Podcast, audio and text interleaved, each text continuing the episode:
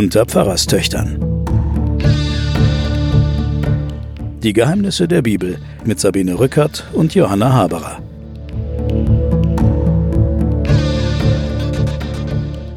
Liebe Hörerinnen und Hörer, ich begrüße Sie zu den Pfarrerstöchtern und den Geheimnissen der Bibel. Die Geschichte von Josef neigt sich dem Ende zu. Wir haben jetzt das letzte Kapitel vor uns und damit endet auch das erste Buch Mose, die Genesis. Mir gegenüber sitzt meine Schwester Johanna Haberer, Professorin für Religion und Medien an der Universität Erlangen. Ich bin Sabine Rückert und stellvertretende Chefredakteurin der Zeit. Wir haben, ich glaube, am 6. Dezember angefangen mit der Schöpfungsgeschichte. Ja. Und haben jetzt ein Jahr gebraucht, um das erste Kapitel zu erzählen. Ich glaube, dass wir schon eine Art Lebenswerk vor uns haben, wenn wir die ganze Bibel erzählen wollen. Ich hoffe, wir werden so alt. So alt wie Jakob, 147 Jahre alt. Genau, da sind wir jetzt, nein, 100, na, 147, oder wird er? 147 wird er werden, das werden wir jetzt gleich erfahren. Okay, dann äh, fahren wir mal fort und hören das Ende von der Josefsgeschichte, wo dann das Volk Israel vollständig ist und in Ägypten sitzt. Genau. Vielleicht sagst du dann am Schluss noch ein bisschen was zu den Büchern Mose. Wir werden ja immer wieder angeschrieben und gefragt und äh, gebeten, was dazu zu sagen. Wir sagen ja auch immer mal wieder was dazu, jedenfalls du, aber vielleicht kannst du noch das eine oder andere als Ergänzung dazu sagen. Und auch, wie es dann weitergeht mit dem zweiten Buch. Nun, also wir haben das letzte Mal damit geendet, dass die Brüder des Josef aus Ägypten ausgezogen sind, ihren Vater zu holen. Jakob soll jetzt nach Ägypten gebracht werden in das Land, in dem es eine Zukunft gibt, in dem es was zu essen gibt, in dem es fruchtbar ist, während der ganze Lebensraum drumherum in Hunger zugrunde geht. Und Jakob, der ja auch Israel heißt, bricht also mit allem, was er hat, mit seinen Söhnen nach Ägypten auf. Sehr alter Mann, ein sehr alter Mann, bricht jetzt auf in der Hoffnung, seinen geliebten Josef wiederzusehen. Man muss aber sagen, auch in Ägypten ist es zu dem Zeitpunkt nicht fruchtbar. Wir sind im, quasi im dritten Jahr der Hungersnot. Ja. Ägypten steht deswegen so gut da, weil sie vorgesorgt haben. Sie haben also Getreide für sieben Jahre Eingelagert. In, genau, in ihren Speichern eingelagert und haben alle Technologie dazu verwendet, um tatsächlich diese Hungersnot zu überstehen. Deswegen sind sie auch Ziel von einer ganz breiten Migration aus allen Ecken und Enden der umliegenden Völker, weil die alle nicht vorgesorgt haben. Also hier kommt schon die, die, die Vorstellung einer äh, weisen, vorsorgenden Politik ähm, wird da erzählt, wie der Josef eben äh, versucht, ein ganzes Volk zu retten und damit aber auch sein eigenes Herkunftsvolk. Israel kommt nach Beersheba und bringt dort dem Gott Isaaks und Jakobs und Abrahams ein Opfer dar, ein Schlachtopfer. Und jetzt spricht Gott wieder. Das ist jetzt schon lange nicht mehr geschehen. Gott spricht wieder in einer nächtlichen Vision, aber er spricht nicht zu Josef, zu dem hat er ja noch nie gesprochen, sondern er spricht zu Israel und sagt, Jakob. Er sagt zu Israel, da steht tatsächlich, Gott sprach in einer nächtlichen Vision zu Israel und er sagte, Jakob, Jakob. Hier bin ich, antwortet der. Ah, man fühlt sich wieder richtig zu Hause. Endlich sagt da mal wieder was und endlich sagt wieder einer, hier bin ich. Gott spricht, ich bin Gott, der Gott deines Vaters, fürchte dich nicht, nach Ägypten hinabzuziehen, denn zu einem großen Volk mache ich dich dort. Ich selber ziehe mit dir hinunter nach Ägypten, und ich führe dich auch wieder herauf, und Josef wird dir die Augen zudrücken. Also du wirst ihn sehen, du wirst Josef sehen. Und da freut sich Jakob und bricht auf mit all den Söhnen und den Kindern und den Frauen. Und das wird jetzt ausführlich aufgezählt. Hier werden nochmal alle zwölf Söhne äh, des Jakob aufgezählt und auch noch ihre Frauen und ihre Söhne und weiß der Teufel was. Endlose Namensliste, die werde ich mir jetzt schenken. Mhm, aber du hast ja gesehen, bei diesem Gott, der sagt jetzt, ich bin Gott Abrahams, Isaaks und übrigens und ich habe das alles gemacht. Ja. Du, du findest hier auf jeden Fall, ich sage jetzt mal eine Intervention von Redakteuren, die gesagt haben, dieses ganze Multikulti von diesem Josef und diesem interreligiösen, wo der Gott, äh, wo man gar nicht weiß, ist es der ägyptische Gott, ja, ist es der uns Israel. auf den Sack. Das geht uns auf den Sack. Wir müssen jetzt schon mal klar machen, wer hier eigentlich der Regisseur mhm. der Geschichte ist. Es ist nämlich der Erzvater Gott, der Gott Abrahams, Isaaks. Nicht, dass du meinst, es könnte ähm, so ein ägyptischer Gott sein mhm. oder irgendein anderer. Nö, nö, das, ich habe das alles gemacht und ich ziehe mit dir dahin und ich sorge dafür, dass ihr dort in Ägypten überlebt. Und wie gesagt, und Josef, Josef ist mein Werkzeug gewesen. Ja, ich finde aber auch gut, dass Gott jetzt wieder äh, mit Jakob spricht. Also er mhm. spricht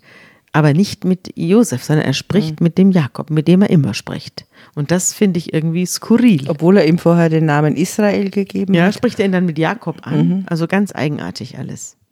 Na gut, aber langer Rede. Jetzt wird eine lange Personenliste aufgezählt, die wir jetzt überspringen, weil es hier sonst unglaublich öde wird. Jedenfalls am Schluss wird gesagt, 66 Personen sind's. Und wenn wir jetzt noch die Söhne Josefs und seine Frau und ihn selber dazu zählen, dann sind es 70 Personen. Ja. Daraus besteht jetzt die Familie aus 70 Personen. Ja, also jetzt ohne das ganze Gesinde gerechnet.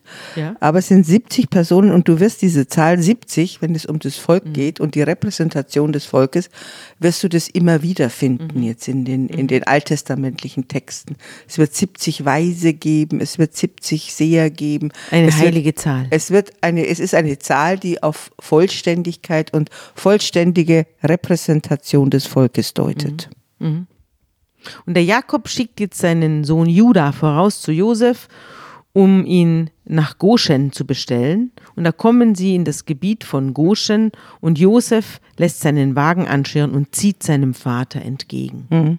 Ist also östliches Nildelta, mhm. äh, gilt als das total fruchtbare Land. Mhm. Ähm, es geht dann auch ein bisschen noch um die Frage, ähm, dürfen eigentlich die Ägypter wissen, dass wir Viehhirten mhm, sind? Das kommt jetzt gleich. Aber mhm. Goshen, also man weiß es nicht, wo das historische Goshen lag, mhm. aber es wird geografisch schon als sehr, sehr fruchtbares Gebiet eben im Nildelta vorgesehen. Angesiedelt. Also der Pharao selber sagt, die sollen dort wohnen, wo es ganz toll ist.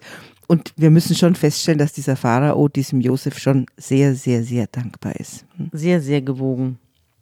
Es kommt gleich, wo sie dann wohnen. Aber jetzt erstmal fällt der Josef, der seinem Vater entgegenzieht, ihm um den Hals. Also er trifft seinen Vater, fällt ihm um den Hals und weint lange.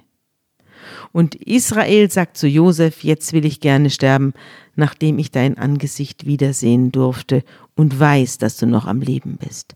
Das erinnert mich so an die Geschichten von Leuten, die entführt worden sind oder von Leuten, die verschollen waren in Kriegen oder durch Verbrechen und dann kommen die nach Jahren nach Hause und alle haben gedacht, sie sind tot und dann stehen die vor der Tür. Das ist echt, das muss eine unglaubliche Erfahrung sein, Totgeglaubte wieder vor der Tür stehen zu sehen.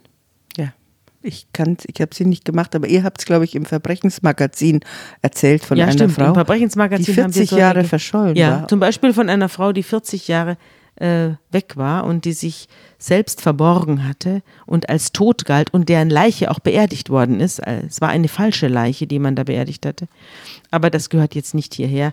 Aber die, diese Idee, auch, da gibt es ja auch den berühmten Fall der Natascha Kampusch, die auch also als Zehnjährige verschwand und als 18-Jährige wiederkam.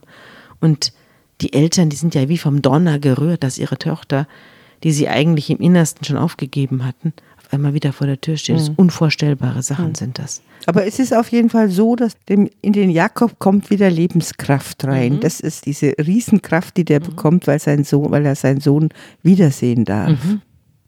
Und der Jakob beschließt jetzt, dass er den Pharao davon in Kenntnis setzt, dass seine ganze Familie jetzt angekommen ist. Und er bereitet auch seine Familie darauf vor. Der Pharao wird euch rufen lassen und euch fragen, womit ihr euch beschäftigt. Sagt ihr dann bitte, wir sind von Jugend an bis jetzt Viehzüchter gewesen, wir waren es und unsere Väter waren es auch, dann werdet ihr euch in Goshen niederlassen dürfen, denn die Ägypter haben gegen alle Viehhirten eine große Abneigung. Kannst du dir das erklären, was damit gemeint ist? Sie dürfen sich in Goshen niederlassen, denn die Ägypter haben eine große Abneigung. Ja, es ist, das ist rätselhaft. Es ist auf jeden Fall so, dass sie ein geschlossenes Gebiet bekommen.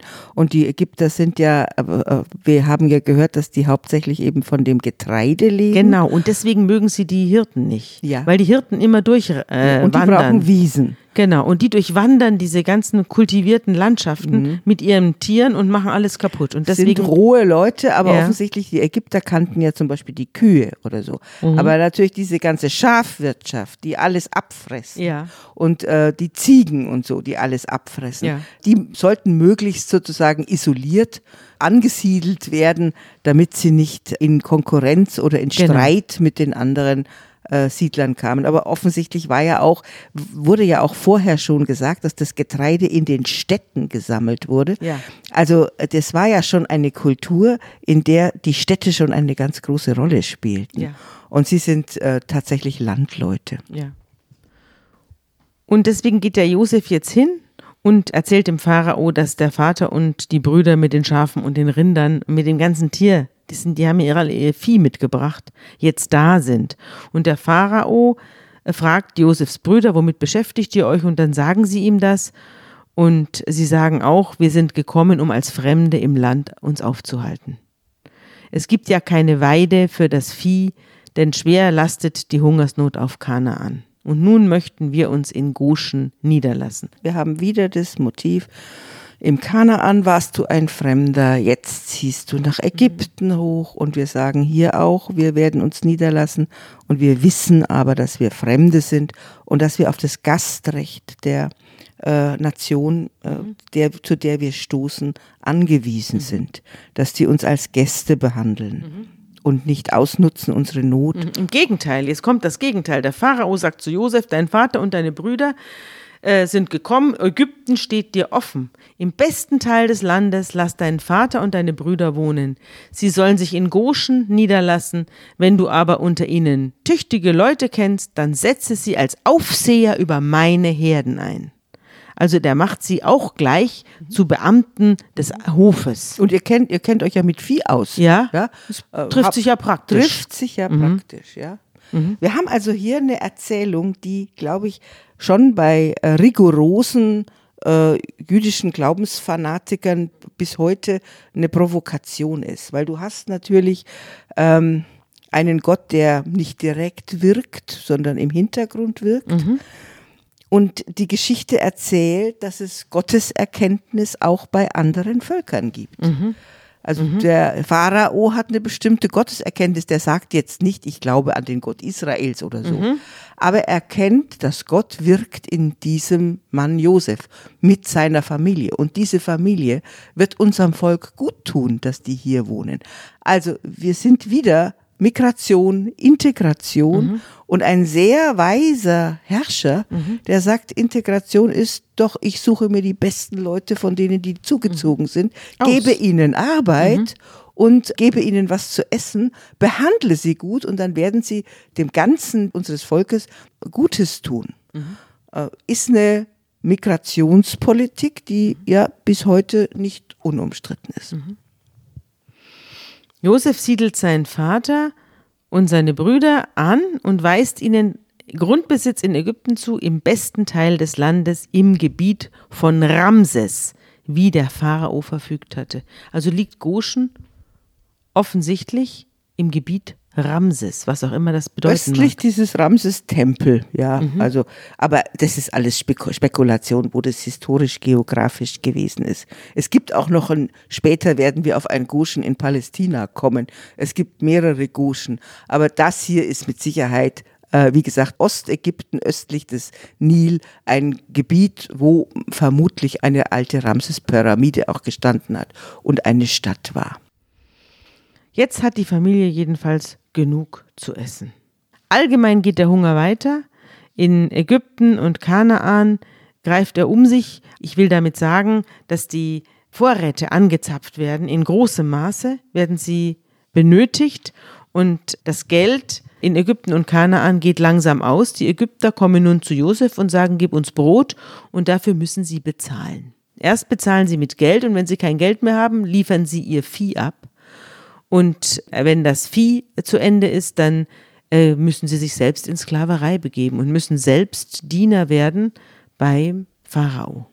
Hm. Also diese Geschichte ist äh, schon ziemlich fragwürdig politisch gesehen. Ja, eigenartige ja, Geschichte weil ist das. Hier erzählt wird, dass die Ägypter, um Essen zu bekommen, ihr gesammeltes Land an den Pharao geben. Ja. Dass der Pharao sozusagen dann Landbesitzer von ganz Ägypten wird. Ja. Und die Ägypter müssen ihm äh, 20 Prozent ihres Ertrags abgeben jährlich. Ja. Ja.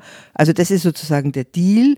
Und da wird natürlich jetzt der Josef wieder als ein politischer Planer ähm, im, äh, im Namen des Pharao gezeigt, nach dem Motto, der hat dem Pharao eigentlich das ganze Land verschafft. Ja. Historisch ist es ein Quatsch. Es gab immer freie Leute, es gab Leibeigene in, äh, in Ägypten, aber es gab immer äh, freie Leute und äh, das wird hier auch noch erwähnt. Die Priester hatten sowieso immer ihr eigenes Land.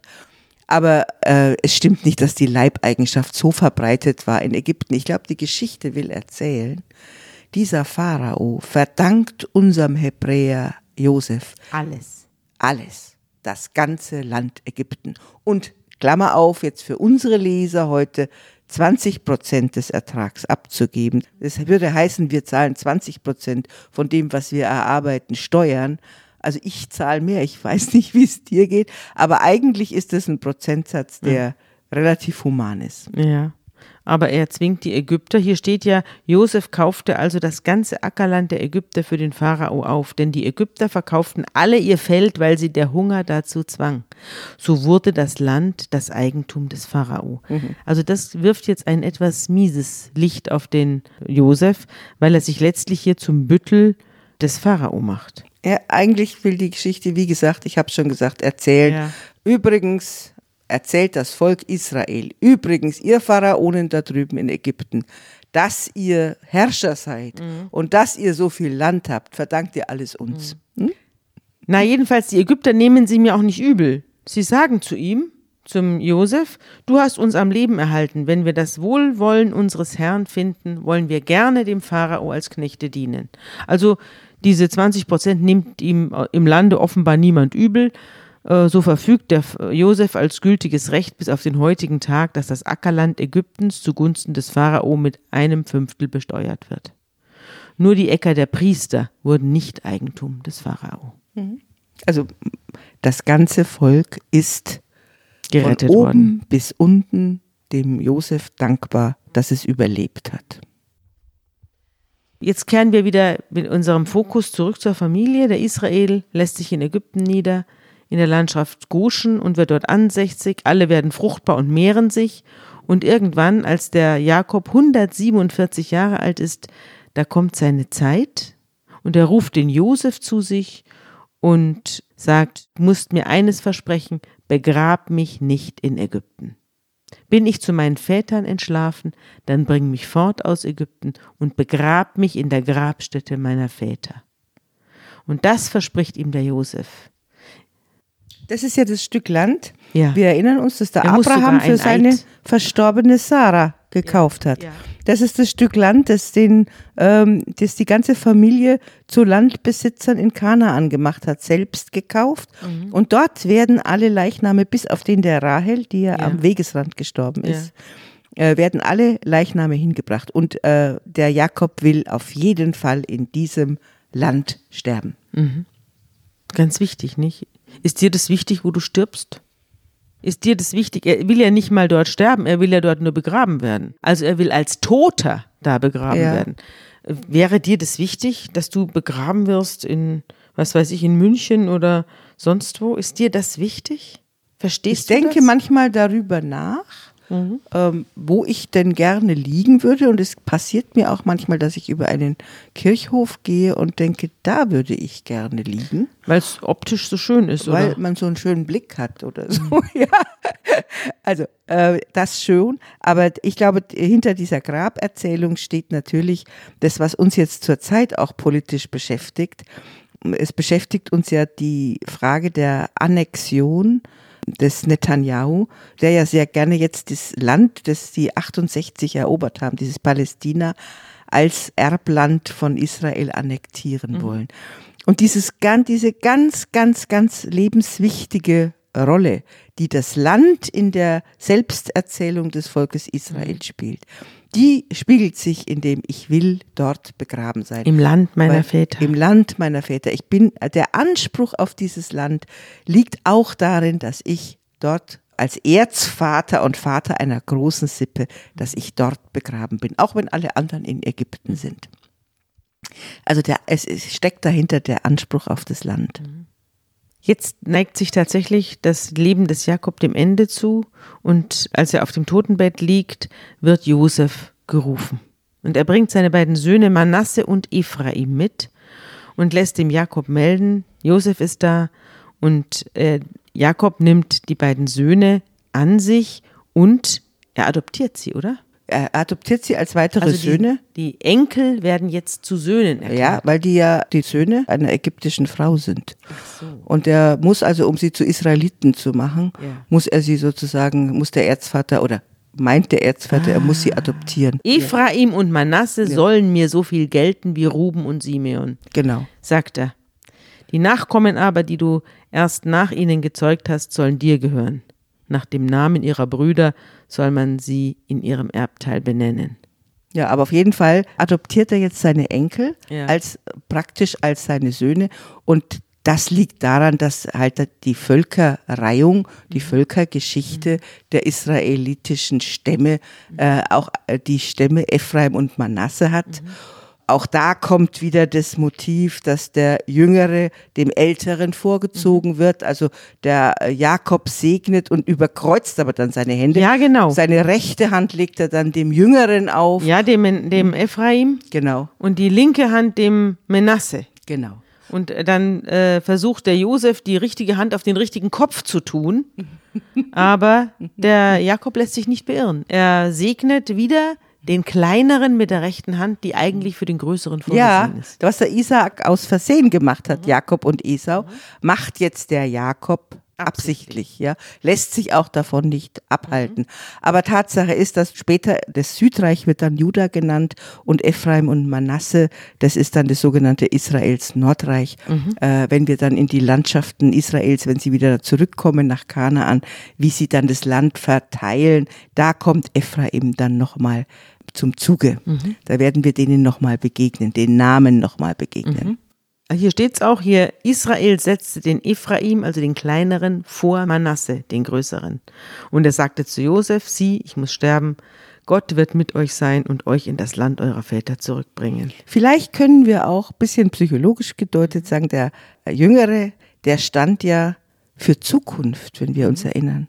Und der Manasse Für stand für Vergessen. Vergessene. Ja.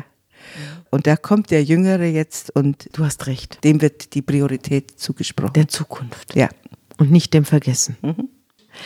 Bevor wir jetzt in die Endrunde gehen und auf die Segnungen der Söhne kommen und so und sozusagen der Schlusschoral anhebt bei Josef, wollte ich noch mal äh, mit dir über die Einwanderer sprechen und über das Opfer, das der Josef eigentlich gebracht hat. Der Josef ist ja eigentlich ein, ein menschliches Opfer gewesen, das das Weiterleben der anderen ermöglicht hat. Er hat selber auch überlebt, er hat auch profitiert davon, also er ist nicht untergegangen. Darüber haben wir ja auch gesprochen in einer der letzten Aufzeichnungen, dass eben viele Opfer auch dann selber dran glauben müssen, um ein richtiges Opfer zu sein. Darüber haben wir uns ja unterhalten. Der Josef ist natürlich ein Opfer, das für alle den Weg zum Weiterleben geebnet hat. Und da habe ich mir gedacht, ich habe ja mal als äh, Titelbeauftragte der Zeit, habe ich mal einen Auftrag gegeben an mehrere Reporter. Sie sollen Opfergeschichten aufschreiben. Das war ein hoher Feiertag. Dafür war die Planung, die Titelplanung und da wurden die tollsten Opfergeschichten gebracht. Sehr private Opfergeschichten von einem Mann, der jeden Tag mit seiner vollkommen dementen Frau Kaffee trinkt. Er besucht sie jeden Tag im Altersheim und bleibt zwei Stunden bei ihr und trinkt Kaffee und macht keinen Urlaub und macht gar nichts, um jeden Tag sie besuchen zu können, obwohl sie nicht, ihn nicht mal mehr erkennt. Bis hin zu einer Anwältin in China, die eben Re Regimekritiker vertritt und dabei ihr eigenes Wohlergehen und ihr Leben riskiert. Und äh, ich habe jetzt diese Opfergeschichten dabei, aber ich wollte dir mal meine Lieblingsopfergeschichte daraus Also vorlesen. man muss ja schon unterscheiden, ob man einem anderen ein Opfer bringt oder ob man sich selbst als Opfer bringt oder was überhaupt als ein Opfer angesehen wird. Vielleicht ist der Mann, der jeden Tag zwei Stunden zu seiner dementen Frau geht, wird er selber sagen, es ist für mich gar kein Opfer, ich liebe die. Und ich gehe jeden Tag gerne hin, aber man sieht es von außen, sieht es so aus, als ja. ob es ein Opfer wäre. Ja. Also wenn wir mit diesem Begriff umgehen, äh, müssen wir diese äh, ganz viele Schattierungen äh, zumindest bedenken. Das weil, stimmt. Ich mhm. habe auch äh, hier sehr viele Schattierungen mitgebracht, mhm. aber ich werde die jetzt nicht alle vorlesen. Die sind zum Teil hochpolitisch, ja. sie sind auch zum Teil mit dem Tod verbunden. Ja. Leute sind draufgegangen, mhm. weil sie sich für andere geopfert haben. Aber die Geschichte, die ich hier mhm. mitgebracht habe, das ist die, die mich am aller, mhm. allermeisten berührt hat, obwohl alle überleben mhm. und obwohl es nur ein ganz, ganz kleines Opfer ist. Aber ich wollte jetzt trotzdem mal vorlesen. Es hieß Die helle Welt des Josef Heeg und ist von unserem Reporter Henning Susebach. Ja, les vor. Josef Heeg war guter Dinge an dem Tag, als ihm die Sache mit den Rumänen widerfuhr. Er hatte seine alte Mutter in Aschaffenburg besucht, in einem Gasthof Spätzle mit Schmelz gegessen und dazu ein Bier getrunken. Eine gute Glücksgrundlage. Jetzt war er unterwegs nach Hause mit seinem grauen Renault auf der Autobahn A3 in Richtung Osten.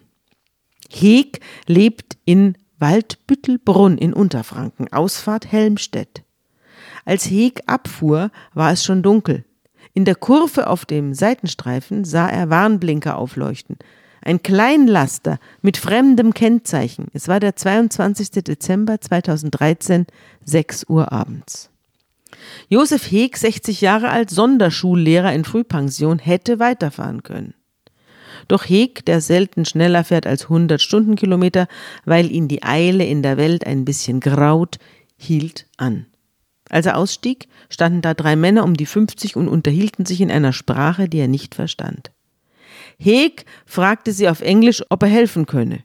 Die drei Männer sagten, ihr Wagen habe einen Getriebeschaden. Sie seien Handwerker aus Rumänien auf der Rückreise von einem Job in England. Bis auf ein bisschen Spritgeld hätten sie ihren ganzen Lohn bereits nach Hause geschickt. Josef Heeg hätte den Pannenservice rufen können.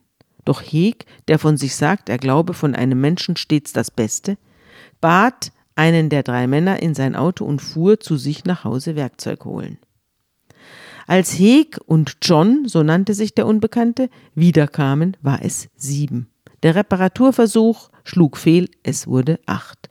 22. Dezember. Um neun kam die Polizei. In Heeks Erinnerung beschränkte sich die Hilfe der Beamten auf Beschimpfungen von Rumänen im Allgemeinen und deren Schrottkisten im Speziellen. Die Polizisten riefen einen Abschleppwagen, Heeg fragte, was mit den Männern werden sollte in der Nacht und bekam zur Antwort deren Sache. Josef Heeg hätte jetzt mit Worten des Bedauerns allein in sein Auto steigen oder die drei zum nächsten Rasthof bringen können. Doch Heeg, der sagt, statt zu bedauern könne man ja einfach mal was tun, nahm die Männer mit zu sich nach Hause. Als Heeg in seiner Wohnung ankam, kramte er Decken aus dem Schrank, zog das Schlafsofa auf, wärmte Essensreste auf öffnete ein paar Bierflaschen und am Ende grübelte er mit seinen Gästen, wie sie am nächsten Morgen nach Rumänien kommen sollten. Die Reparatur des Wagens würde dauern, also einen Flug buchen, einen Platz im Fernbus oder ein gebrauchtes Auto kaufen? Heg sprach, die Männer aus Rumänien schwiegen meist, sie hätten Heg auf ihren Handys jetzt Familienfotos zeigen können, aber das taten sie nicht.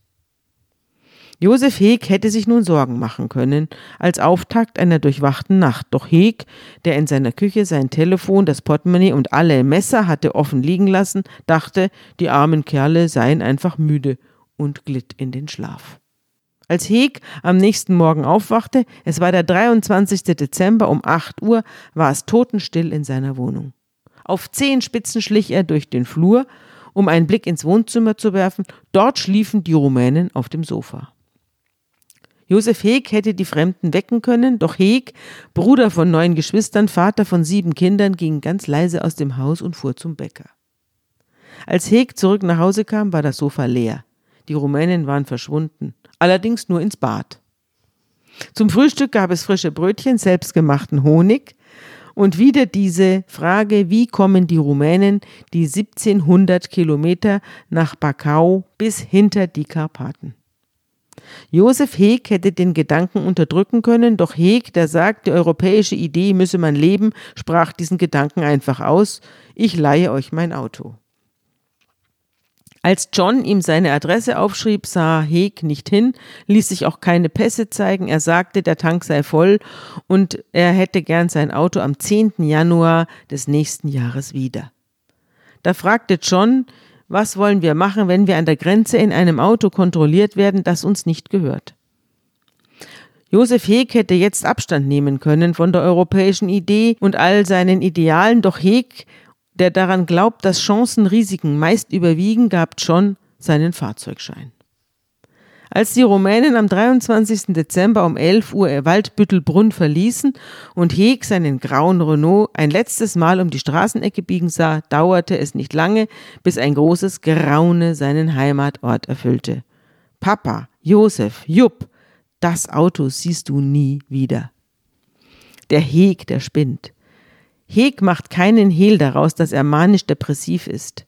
Mit den Ärzten der Uniklinik Freiburg habe er die Krankheit aber im Griff, sagt er. Seine Gefühlsschwankungen fallen seither nicht mehr so heftig aus. In depressiven Phasen ist er müde, in manischen Momenten sieht er die Welt ein bisschen heller, als sie wirklich ist. Josef Heg hätte sich nun Tag aus, Tag ein mit dem Gedanken martern können, aus einer Laune heraus sein Auto verschenkt zu haben. Doch Heg, der seinem Umfeld genauso Diagnosen ausstellt wie das Umfeld ihm, hielt sich fest an seinem Eindruck, dass die meisten Menschen die Welt ein bisschen dunkler sehen, als sie wirklich ist. Als Heg am 10. Januar in seinem kleinen Garten auf der Leiter stand und einen Apfelbaum beschnitt, sah er durch das Geäst plötzlich seinen grauen Renault um die Ecke biegen. Hinter der Windschutzscheibe winkend John. Es war 10 Uhr, das Auto vollgetankt und frisch gewaschen. Josef Heeg sagt heute, da sei er doch ein bisschen überrascht gewesen, denn er hatte mit der Rückkehr seines Wagens erst gegen Nachmittag gerechnet. Wunderbar. Was hat das jetzt mit unserem Josef zu tun? Es ist mir nur einfach eingefallen. Und ich wollte diese Geschichte dazu schreiben, weil es auch eine Geschichte voller Überraschungen ist. Mhm. Und davon, dass die Menschen besser sind, als man glaubt. Ja, und von einem, der die Welt sozusagen in ihren Möglichkeiten sieht. Ich meine, das ist ja der Josef auch. Der sieht ja, in welcher Gruppe er auch immer sieht, sitzt, er sieht die Welt ein bisschen heller.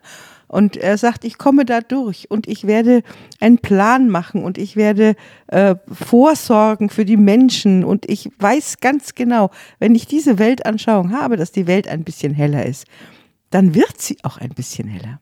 Ja. Das passiert doch. Das verbindet die beiden Geschichten ja, miteinander. Das ist die Weltanschauung des Josef in einer ganz, ganz kleinen Geschichte von Herrn Heg erzählt. Ja, und Herr Heg heißt auch so und wir haben ihn damals aufgesucht.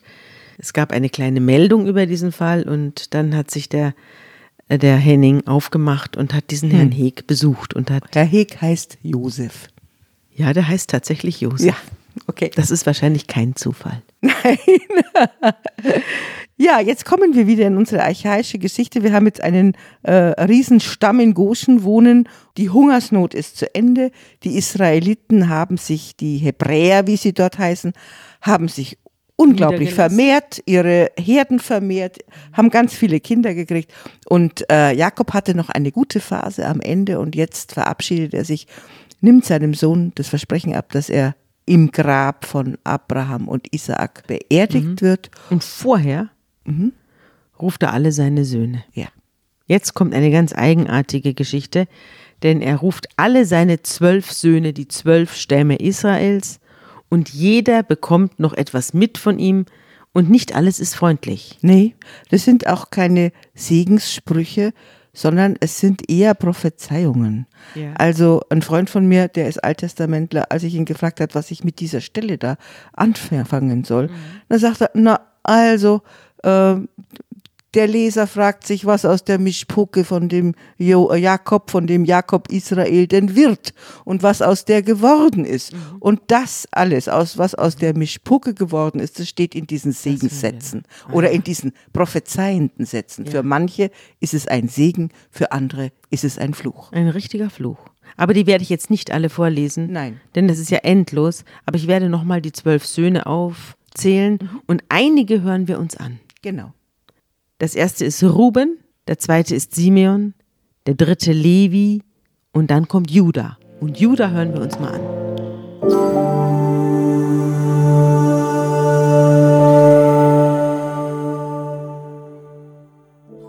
Judah, du bist's. Dich werden deine Brüder preisen. Deine Hand wird deinen Feinden auf dem Nacken sein. Vor dir werden deines Vaters Söhne sich verneigen. Judah ist ein junger Löwe. Du bist hochgekommen, mein Sohn vom Raube. Wie ein Löwe hat er sich hingestreckt und wie eine Löwin sich gelagert. Wer will ihn aufstören? Es wird das Zepter von Juda nicht weichen, noch der Stab des Herrschers von seinen Füßen, bis dass der komme, dem es gehört, und ihm werden die Völker anhangen.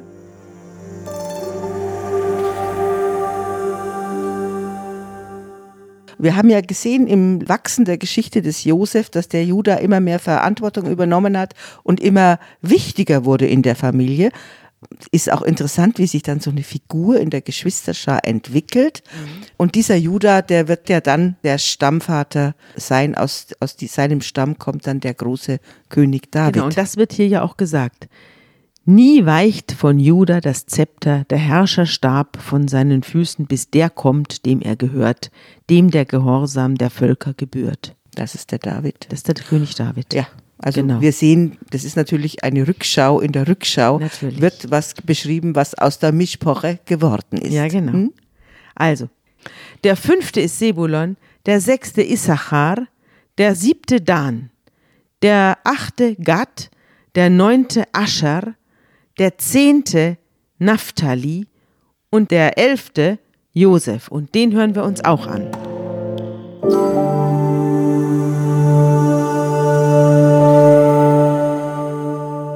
Ein junger Fruchtbaum ist Josef, ein junger Fruchtbaum an einer Quelle, dessen Zweige emporsteigen über die Mauer. Von deines Vaters Gott werde dir geholfen, und von dem Allmächtigen seist du gesegnet mit Segen oben vom Himmel herab, mit Segen von der Flut, die darunter liegt, mit Segen der Brüste und des Mutterleibes.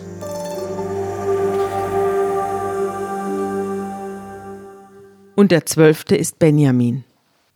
Was für ein schöner Segensspruch für den Josef, Ja. der, äh, der über die Mauer wächst. Ja. Also die Vorstellung, dass das Leben irgendwie eingemauert ist und definiert. Und dann gibt es einen, der sprießt darüber hinaus, der ist größer, als das Leben eigentlich für ihn vorgesehen hat. Ja, das ist zum Beispiel oder äh, oder dass der der Geliebte des Schoßes ist, das ist natürlich der Sohn der Rahel, der an der Rahels Brust war. Und von daher wie wir das ja auch häufig, wir haben es ja schon mal erwähnt, dass dieses Bild zum Beispiel von der Harry Potter Erzählung, du bist unverwundbar, weil du das Kind der Liebe bist und weil die Liebe dich beschützt, ähm, das, äh, das ist in diesen wunderbaren Bildern von, von Schoß und Brust, die dem Josef Kraft geben, ist es schon geborgen.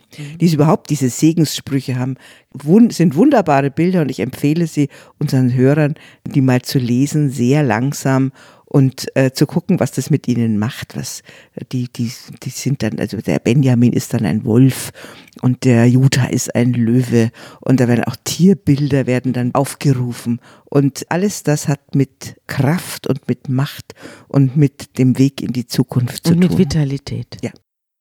Ja, dann können wir ja vielleicht auch zum, als Gegenprogramm mal die Komplimente an Issachar vorlesen. Da steht, Issachar ist ein knochiger Esel, lagernd in seinem Pferch. Er sieht, wie die Ruhe so schön ist und wie so freundlich das Land. Ein fauler Typ. Ein fauler, ein fauler Sack heißt das. Oder Naphtali, die flüchtige Hirschkuh, versteht sich auf gefällige Rede. Das ist natürlich nicht so freundlich und was auch nicht schön ist, ist zum Beispiel Ruben. Bei Ruben, dem allerersten, sagt äh, Jakob, Ruben, mein Erster, du meine Stärke, meiner Zeugungskraft Erstling, übermütig am Stolz, übermütig an Kraft, brodelnd wie Wasser. Der Erste sollst du nicht bleiben. Du bestiegst ja das Bett deines Vaters, geschändet hast du damals mein Lager. Hier ist keine Verzeihung weit und breit. Ruben hat sich ja mit einer Frau des Jakob eingelassen Und die war wahrscheinlich ganz froh, dass sie mal, sie war wahrscheinlich eine junge Frau, die auf den Ruben auch mehr Lust hatte als auf den alten Jakob. Aber das hat der Jakob ihm nicht verziehen. Nein, nein, in solche Fragen sind die jetzt ganz eigen da. Ja, da wird Erzväter, da wird da wird nachgetragen. nachge- nachtarockt. Ja. Ja. jetzt stirbt aber der Jakob. Jetzt stirbt er und äh, der Josef wirft sich über seinen Vater, weint um ihn und küsst äh, ihn. Und jetzt passiert was Interessantes. Er befiehlt den ägyptischen Ärzten, seinen Vater einzubalsamieren. Ja, genau, der wird wie ein Pharao behandelt. Ja. Und die Trauerzeit, also wir haben ja Trauerzeiten. 40 Tage. Ja, genau. Normalerweise trauert man in der hebräischen Kultur sieben Tage. Und wenn es ein äh, ganz hochgestellter ist, dann 30 Tage. Und beim Jakob, bei diesem großen, großen Erzvater, wird, der wird behandelt wie ein Pharao. Ja. Also einbalsamiert, aufkonserviert. 40 Tage betrauert, die Ägypter beweinten ihn 70 Tage. Es hört gar nicht mehr auf mit der Trauer. Also das heißt, dass er auch natürlich in diesen Jahren, weil er der Vater des Retters ist, wurde er natürlich auch verehrt. Und so wird es erzählt jetzt. Ähm, Und der Jakob gilt im Grunde genommen fast wie ein Pharao im Lande. Also er wird behandelt wie ein politischer Führer. Ja. Und der Josef geht jetzt zum Pharao und teilt ihm mit, dass er seinen Vater nach Hause bringen und dort in Kanaan begraben wird. Und der Pharao sagt, zieh hinauf und begrab deinen Vater, wie du es geschworen hast. Und jetzt kommt die große, möchtest du das erzählen? Jetzt kommt Die eine große, Trauer. große Prozession. Ja, eine, große Prozession. Ja, ein, diese Prozession, die muss, muss man sich vorstellen, die geht jetzt von Ägypten und dann geht sie am Jordan entlang. Einmal rechts vom Jordan und dann links vom Jordan und dann wird der Jordan überquert und in dieser Prozession ziehen die ganzen ägyptischen Politiker und es kommen von allen anderen Völkern auch noch äh, Diplomaten und äh, hochgestellte Persönlichkeiten und alle begleiten diesen großen Zug.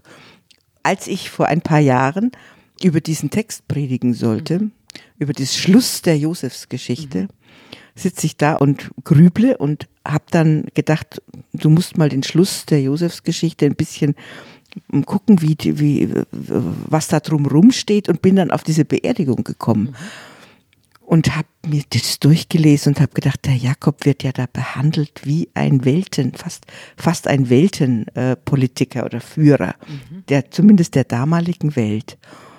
Und in der Zeit war der Helmut Kohl gestorben. Ja. Und dann saß ich vorm Der ist Fernseher. ja auch den Rhein hinaufgeschifft worden, nicht? Genau. Und dann saß ich vor dem Fernseher und denke, du lieber Himmel, das ist ja genauso wie beim Jakob. Also die ganze Welt ist da versammelt. Der, äh, der englische, äh, der amerikanische Präsident, die englischen Regierungsführer, ganz Europa ist da. Und dann schiffen sie ihn links rein und rechts rein, bringen ihn rüber und hinüber und halten Reden und feiern den als einen großen integrativen Führer einer ganzen Landschaft. Da habe ich gedacht, wer hat denn diese Regie geführt? Das ist genau das Gleiche wie beim Jakob. Gleiche Inszenierung. Meinst du, das war Absicht? Das glaube ich nicht. Aber War wenn, man, wenn man dann mal liest, wie die den begleiten und wie sie ihn über den Fluss bringen und dann wieder zurück, dann hast du den Eindruck, auch die Bedeutung, auch wie der Tod eines Menschen dann die ganze Region oder ein ganz, die, ja, aber die, die Länder auch zusammenbringt, weil sie alle da miteinander sind und die ganze Familie ist miteinander. Das hat man bei Helmut Kohl ja auch gesehen, dass das nicht so einfach war. Auch bei diesen Brüdern ist es ja nicht ganz einfach. Die haben ja dann nach dem Tod des Jakob auch richtig Angst. Ja, sie begraben ihn aber erstmal in, auf dem Grundstück, das Abraham damals gekauft hat, bei Mamre. Und äh, dann, nachdem der Jakob tot ist, wird den Brüdern doch noch ein bisschen bang, weil sie denken, dass jetzt vielleicht die Freundlichkeit des Josef vorbei sein könnte. Der und Schutz der alte, des Vaters ist weg. Ja, der Schutz des Vaters ist weg und vielleicht bricht jetzt aus dem Josef eine alte Rachsucht hervor und es gibt Krieg, aber dem ist nicht so. Also, sie sagen dann, vergib doch deinen Brüdern ihre Untat und Sünde, denn Schlimmes haben sie dir angetan. Und als man ihm diese Worte überbrachte, dem Josef, da musste er wieder weinen. Er weint jetzt schon wieder. Wir können ja mal zusammenzählen, der weint bestimmt fünfmal. Fünfmal, glaube ich, ja. Hm. Seine Brüder gingen dann auch selber hin und fielen wieder vor ihm nieder und sagten, hier sind wir als deine Sklaven. Aber der Josef antwortet ihnen, fürchtet euch nicht, stehe ich denn an Gottes Stelle? Und dann sagt er,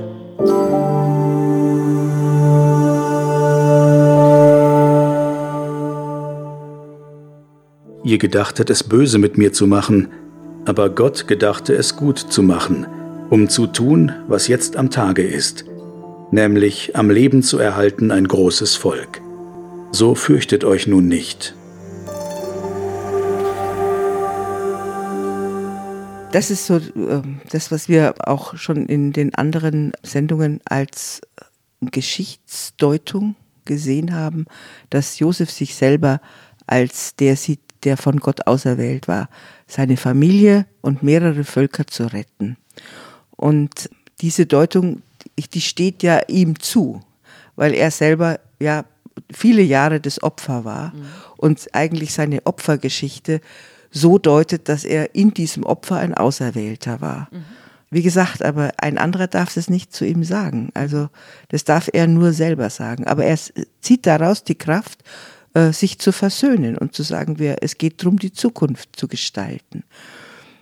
Aber man darf aus dieser Art von Lebensdeutung darf man kein Geschichtskonzept machen. Also es gab Theologen, die daraus das Konzept eben gemacht haben, dass Gott in der Geschichte wirkt und dass er immer das Leben der Völker äh, zum Ziel hat oder insbesondere das Leben des Volkes Israel. Und das kann man ja nun, wenn man das, die Geschichte des Volkes Israel über die Jahrtausende ansieht, nicht behaupten, nicht behaupten mhm. dass Gott sich besonders um das Leben von dem Volk Israel gekümmert, gekümmert habe. Insofern darf das der Josef von sich sagen, aber wir, wir dürfen es nicht sagen. Josef blieb in Ägypten und wurde 110 Jahre alt und sah noch die Söhne seiner Söhne und so weiter. Und irgendwann musste er sterben und bevor er starb, sagte er noch zu seinen Brüdern, Gott wird sich euer annehmen, er wird euch aus diesem Land heraus und in jenes Land hinaufführen, das er Abraham, Isaak und Jakob mit einem Eid zugesichert hat. Wieder haben wir den Unterschied zu den griechischen Sagen, die in dieser, äh, doch in dieser Racheerzählung enden, viele davon haben wir jetzt diese Josefsgeschichte, diese aufgeklärte, wahrscheinlich im fünften Jahrhundert, sechsten Jahrhundert vor Christus entstandene, in der Diaspora entstandene Geschichte, die hier endet und zwar mit Versöhnung und mit Gnade und mit der Lösung, dass man ein Weiterleben nur organisieren kann, wenn man die Vergangenheit versöhnt. Mhm. Die wird ja nicht vergessen. Mhm. Sie wird aber in eine Zukunft umgewandelt. Und dieser Wandler, äh, diese Wandelgestalt, die aus einer miesen Vergangenheit eine großartige Zukunft macht, mhm. das ist der Josef durch seine Güte mhm. zu der er schließlich kommt. Dieser Großmannsüchtige, mhm. dieser sich selbst völlig dieser überschätzende, aufgeblasene, mhm. aufgeblasene Typ mit dem, mit dem Gewand, mhm. wird ein weiser alter Mann, der in seiner eigenen Geschichte einen Auftrag sieht. Er wird dann in den, ins Grab gelegt und einbalsamiert und damit endet das erste Buch Mose in einer großen Versöhnlichkeit, aber mit dem, im zweiten Buch, zu dem wir dann kommen werden, wird alles wieder aufbrechen. Wir überspringen jetzt 400 Jahre, nicht? Oder noch mehr? Die erzählte Zeit und die Erzählzeit ja. in unseren biblischen Geschichten, die ist sehr unterschiedlich. Wir haben es ja ähm, mit einer Art Bibliothek zu tun. Mhm. Und von der Schöpfungsgeschichte über die Erzvätergeschichte. Es sind ja wahrscheinlich in den Ursprüngen ganz unterschiedliche Erzählungen unterschiedlicher Völker, von denen die Haupterzählung, die Jakobserzählung, vermutlich die Urerzählung ist, der dann der Abraham und der Isaak zugeordnet mhm. wurde. Wir müssen uns vorstellen, dass diese sozusagen als im Kopf immer wieder mündlich tradierte Geschichten irgendwann mal zusammengeschrieben wurden und dann zwischen dem fünften und sechsten Jahrhundert vor Christus, sechsten und fünften Jahrhundert vor Christus verschriftlicht wurden und dann zu einem großen Bogen erzählt wurden. Und dieser große Bogen beginnt von der Schöpfung über den Abraham und endet dann in Ägypten mit dieser wunderbaren Figur des schönen Josef, der Frieden bringt über die Familie und diese zwölf Stämme zusammenhält. Und diese zwölf Stämme, die leben jetzt in Ägypten und da beginnt die Geschichte die wir als Mose-Geschichte kennen. Und der Auszug aus Ägypten. Das und wird unsere Das wird die nächste Geschichte. Und das beginnt mit einem Satz, wo es heißt dann viele Jahrhunderte später, Jahrzehnte später, da kam ein Pharao und er wusste nichts mehr von Josef. Mhm. Also die, mhm. die großen Leistungen, die Josef für das Ägypten gemacht hat, werden vergessen. Und dann ändert sich die Situation für die Israeliter und die werden wir erzählen das nächste Mal dann wollen wir das das nächste Mal erzählen. Und jetzt noch unser gutes Wort zum Schluss. Jetzt kommt der letzte Teil des Psalms 139. Wir hören ihn uns an.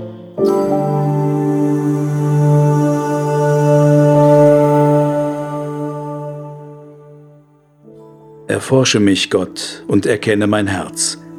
Prüfe mich und erkenne, wie ich's meine. Und sieh, ob ich auf bösem Wege bin und leite mich auf ewigem Wege.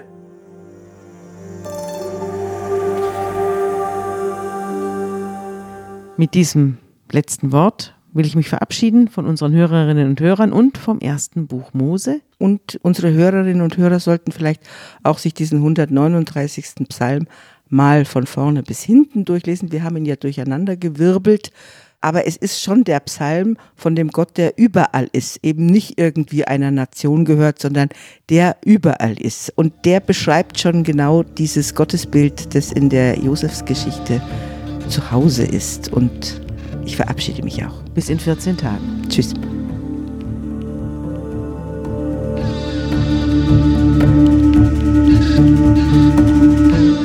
Unter Pfarrerstöchtern ist ein Podcast der Zeit und von Zeit Online.